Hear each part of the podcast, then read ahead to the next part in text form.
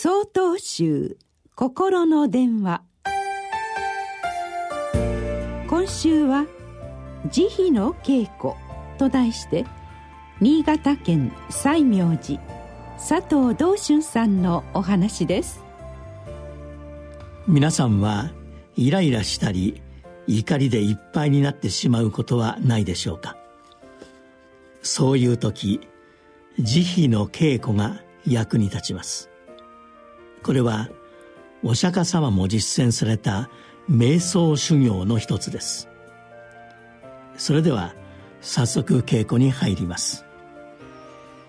はじめに自分に対して慈悲の心を持つという意識で言葉にしてみましょう。では復唱してください。私が幸せでありますように。うまく言えたでしょうか？次に意識を外に向けて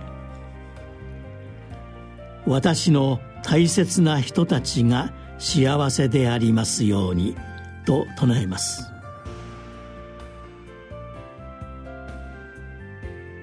嬉しい気持ちが広がったと思います。最愛の人たちが笑顔で過ごしている様子は穏やかな心に誘われるものです。ここまではおそらく誰でもできます。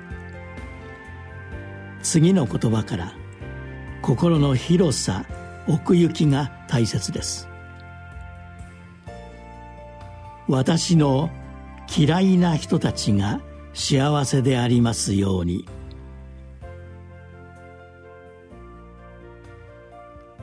どうでしたか？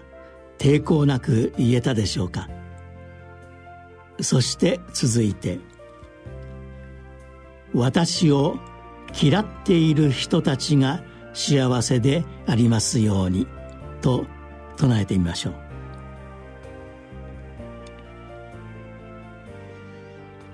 自分自身の心の中が見えてきたら抵抗を感じた部分に注目してみましょう。おそらくその抵抗を感じた部分は自分が嫌いな人たちまたは自分を嫌っている人たちのところだと思います。慈悲とは生きとし生けるもの全てへの慈しみの心ですから好き嫌いの境界を越えなければ実現しません。それを言葉にして唱える実践が慈悲の稽古なのです。好き嫌いに限らず私たちは日常をさまざまに線を引いてしまいます。この先は幸せであちらは不幸とかあれは優れていてそれは劣っているとか際限もなく線を引いてはいないでしょうか。思い通りになる。思い通りにならない。これも取り払ってみたらどうでしょう。心にゆとりが生まれとても穏やかな気持ちになることができるのではないでしょうか。イライラしたり怒りでいっぱいになってしまったら思い出してみましょう。慈悲の稽古。お釈迦様からの贈り物です。生きとし生けるもの全てが幸せでありますように。